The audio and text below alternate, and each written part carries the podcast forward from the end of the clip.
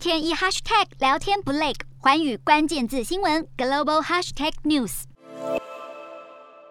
一字排开拍起大合照，七大工业国集团 G7 外长会议十二号到十四号在德国举行。会上聚焦的重点当然是乌俄战争。不过 G7 外长会议后发生批评的反而是中国，因为 G7 外长会议后发布的联合公报内容再度强调台海和平稳定的重要性，鼓励和平解决两岸争端，并支持台湾有意义参与世界卫生大会及世界卫生组织的技术会议。这是 G7 外长会议继去年五月发布联合公报首。度关注台海安全，并支持台湾参与 WHO 之后，再度表达支持台湾。